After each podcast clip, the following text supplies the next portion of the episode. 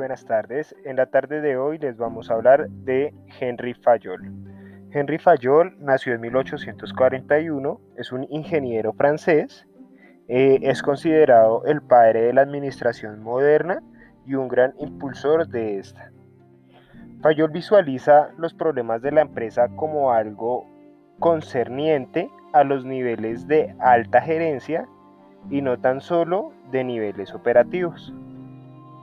Sus principales aportaciones eh, son los 14 principios universales de la administración, los cuales son aplicadas a todas nuestras formas organizacionales, eh, como la división del trabajo, la autoridad, la disciplina, unidades de mando, unidades de dirección, por supuesto remuneración y pagos, centralización, cadena escalar, orden y equidad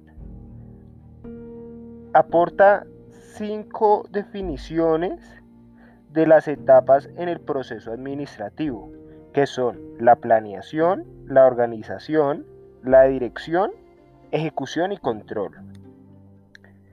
Aparte de ello, aporta la identificación de seis funciones que llevan a cabo las empresas, que son las técnicas, comerciales, financieras, de seguridad, contables y administrativas.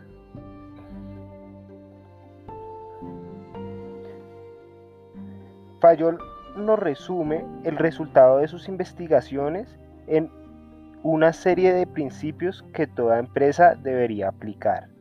La división del trabajo, la disciplina, la autoridad y la jerarquía de mando.